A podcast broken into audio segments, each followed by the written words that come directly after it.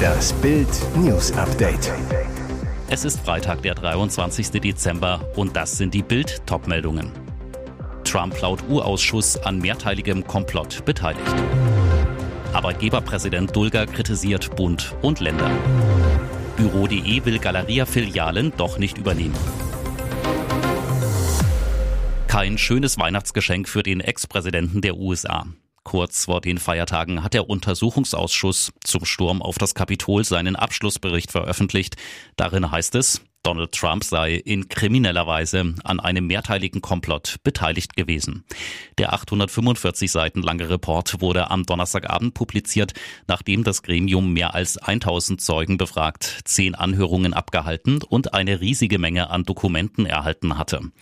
Der Hauptgrund für die Krawalle sei ein Mann gewesen, heißt es in dem Bericht, nämlich Trump. Der Aufstand habe die Demokratie ernsthaft bedroht und gefährde das Leben der amerikanischen Gesetzgeber, so die Schlussfolgerung des neunköpfigen Gremiums. Am 6. Januar 2021 hatten Anhänger Trumps den Sitz des Kongresses gestürmt, in dem die Wahlniederlage des Republikaners gegen Joe Biden beglaubigt werden sollte. Eine von Trump aufgestachelte Menge drang gewaltsam in das Gebäude ein. Fünf Menschen kamen ums Leben. Arbeitgeberpräsident Rainer Dulger wirft Bund und Ländern vor, immer neue und größere Behörden zu schaffen und damit den Firmen in der Wirtschaft Mitarbeiter zu klauen. Dulger zu Bild, der Staat schafft sich immer neue Aufgaben, macht Dinge kompliziert, verschläft die Digitalisierung und weitet dafür seinen Personalbestand fortlaufend aus. Zugleich verunsichere er die Menschen mit seiner Anti-Industrie-Politik, wolle die Wirtschaft steuern und mache die Regeln für Beschäftigung in Unternehmen immer unattraktiver, so Dulger weiter.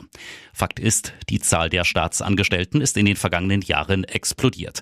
Mehr als fünf Millionen Menschen arbeiten mittlerweile für Bund, Länder oder Gemeinden. Das ist ein Anstieg um mehr als zwölf Prozent in den letzten 15 Jahren. Alleine die Ampel hat in den vergangenen zwölf Monaten 10.356 neue Staatsposten geschaffen. Kostenpunkt jährlich 38,6 Milliarden Euro. Barbarische Zustände. Knapp eineinhalb Jahre sind die islamistischen Taliban in Afghanistan wieder an der Macht. Es gibt öffentliche Auspeitschungen und Hinrichtungen sowie ein Schul- und Universitätsverbot für Frauen und Mädchen. Das ganze Land leidet unter massiver Armut. Jetzt wird Frauen von den Taliban auch noch verboten, zu studieren. Das lässt auch Außenministerin Annalena Baerbock nicht kalt. Zu Bild sagte sie, Mädchen und Frauen aus Bildungseinrichtungen auszusperren, ist ein Schritt in Richtung Steinzeit. Nicht in Parks, nicht unverhüllt vor die Tür, nicht lernen zu dürfen. Die Taliban nehmen den Frauen alles, was das Leben ausmacht. Nach dem Abzug der westlichen Truppen aus Afghanistan hatten die radikal-islamischen Taliban im August 2021 wieder die Macht in Afghanistan übernommen. Zunächst taten sie so, als seien sie gemäßigt. Doch das Regime verschärft seine Politik immer mehr und verbannt Frauen zunehmend aus dem öffentlichen Leben. Seit über 30 Jahren waren Marian S. und seine Frau verheiratet. Doch als sie im März dieses Jahres ihm offenbarte, sich von ihm trennen zu wollen, kannte er keine Gnade und soll sie erschlagen haben. Jetzt musste der Familienvater wegen des Totschlags vor dem Kölner Landgericht erscheinen. Wie ein gebrochener Kreis wirkt der gebürtige Kosovare, als ihn die Justizmitarbeiter unter den Augen seiner Kinder, die im Gericht anwesend sind, hineinführen. Am 23. März gegen 17.30 Uhr soll er zu einer Kurzhantel gegriffen und insgesamt fünfmal auf den Kopf seiner Frau geschlagen haben. Trotz der Abwehrversuche hatte die Frau keine Chance. Ihre Verletzungen waren so schwer, dass sie an ihren Folgen starb. Kurz nach der Tat setzte Marian S. sich in seinen Wagen und raste gegen einen Baum. Dabei wurde er schwer verletzt. Am zweiten Verhandlungstag im Januar will sich der Angeklagte zu den Vorwürfen äußern. Der Online-Händler Büro.de hatte im November Interesse an der Übernahme von Dutzenden Galeria-Filialen bekundet und die Rettung von Jobs in Aussicht gestellt. Doch aus dem Deal wird nun nichts. Das Unternehmen hat sein Angebot, knapp 50 Filialen des angeschlagenen Warenhauskonzerns Galeria Karstadt Kaufhof zu übernehmen, zurückgenommen. Wir haben unser Angebot für die 47 Filialen in der Tat zurückgezogen, sagte Büro.de-Chef Markus Schön am Donnerstagabend der deutschen Presseagentur. Die Gerüchte über viel weitergehende Schließungen und die in diesem Zusammenhang in den letzten Tagen für uns deutlich gewordene Konfliktlage führen zu veränderten Rahmenbedingungen, die für uns nicht akzeptabel sind, teilte der Investor mit. Das hätten die Gremien nach mehrstündigen Sitzungen entschieden. Galeria Karstadt Kaufhof hatte mitgeteilt, ein erstes Übernahmeangebot für eine Reihe von Filialen erhalten zu haben. Dieses bestehe nach wie vor, sagte ein Sprecher des Handelsriesen. Und jetzt weitere wichtige Meldungen des Tages vom Bild Newsdesk. Putins Wagner-Söldner erhalten Waffen aus Nordkorea. Die russische Söldnergruppe Wagner hat nach US-Angaben Waffen aus Nordkorea für einen Einsatz in der Ukraine erhalten. Der Sprecher des Nationalen Sicherheitsrates John Kirby bestätigte am Donnerstag eine entsprechende Meldung der Nachrichtenagentur Reuters, die sich auf US-Regierungskreise berufen hatte. Demnach lieferte Nordkorea im vergangenen Monat Raketen für den Einsatz durch die Infanterie, wie ein hochrangiger Insider erklärte. Zwar sei die Menge des gelieferten Materials nicht ausreichend, ausreichend, um den Kriegsverlauf in der Ukraine zu ändern. Allerdings sind wir besorgt über die Pläne Nordkoreas, weiteres Kriegsgut an Wagner zu liefern, hieß es weiter. Kirby bestätigte auch diese Einschätzung und sagte, Nordkorea habe mit der Lieferung UN-Sanktionen verletzt.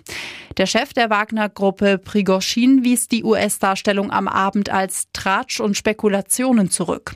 Jeder weiß, dass Nordkorea schon seit langem keine Waffen mehr an Russland liefert, hieß es in einer Erklärung. Regierung.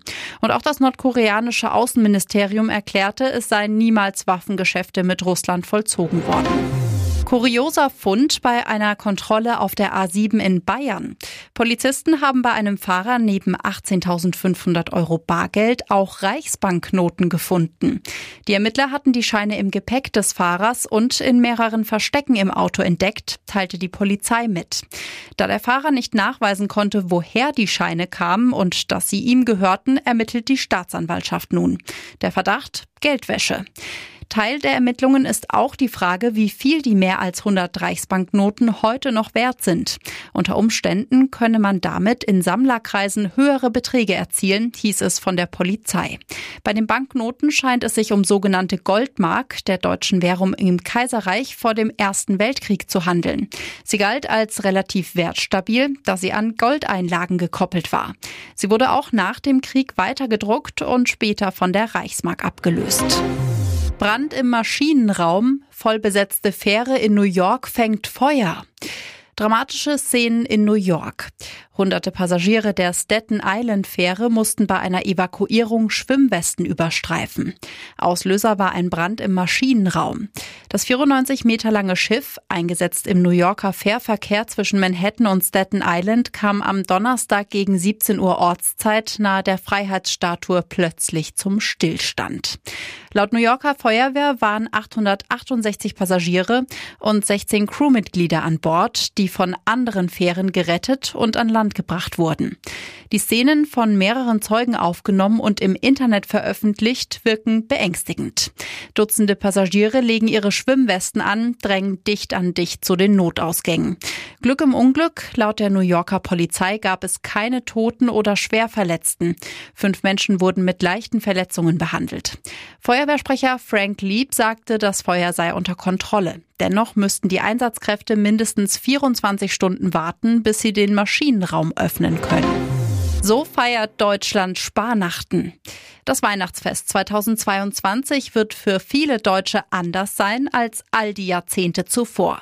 Die enormen Heizkosten, die steigenden Preise für Lebensmittel, es bleibt einfach nicht mehr so viel Geld übrig. Aber auch wenn es diesmal ein Sparnachten wird, die Mehrheit will sich die Freude am Fest nicht verderben lassen. Angestellte Bettina Engel und Ehemann Goswin etwa aus Brachtal in Hessen sagen, wir können uns gerade nur das Nötigste kaufen, sonst hatten wir eine Tanne, die 40 Euro gekostet hat. Diesmal haben wir ein Sonderangebot vom Discounter für 15 Euro. Für das Weihnachtsessen mit Gans hätten wir dieses Jahr 200 Euro ausgeben müssen. Jetzt gibt es Salate, Würstchen, Aufbackbrötchen für 30 Euro. Und Kassiererin Sina Rüffer aus Sehende in Niedersachsen. Ich bin alleinerziehend, feiere mit meinem Sohn und meiner vierjährigen Tochter. Dieses Jahr habe ich die Weihnachtsente schon im Oktober im Angebot gekauft und eingefroren. Die Kinder sollen meine finanzielle finanziellen Sorgen nicht merken.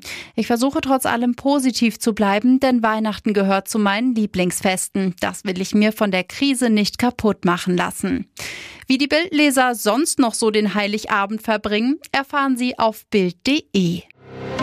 Fünf Tore Wahnsinn im Ligapokal. Pep schmeißt Klopp raus. Endlich wieder. Vereinsfußball. Nur vier Tage nach dem WM-Finale in Doha startet der Clubfußball mit dem Knaller Manchester City gegen Jürgen Klopps FC Liverpool im Achtelfinale des englischen Ligapokals. Und Pep Guardiola haut im Fünf-Tore-Wahnsinn erstmal Titelverteidiger FC Liverpool mit 3 zu 2 aus dem Wettbewerb. Man City übrigens mit einer dicken Überraschung im Tor. Ex-Bielefeld-Keeper Stefan Ortega steht im Kasten der Pep 11, kommt zu seinem vierten vierten Saisoneinsatz. Im Mittelfeld wirbelt DFB-Star Ilkay Gündoğan erstmals wieder nach dem peinlich aus der Nationalmannschaft in der WM-Vorrunde in Katar. Klopp verzichtet ebenfalls auf einige WM-Stars. Mit Uruguay-Stürmer Darwin Nunez steht nur ein Katar-Rückkehrer in der Startelf. Der 80-Millionen-Mann verballert allerdings wieder hochkarätigste Möglichkeiten. Auch deswegen steht Pep und nicht Klopp im Ligapokal-Viertelfinale.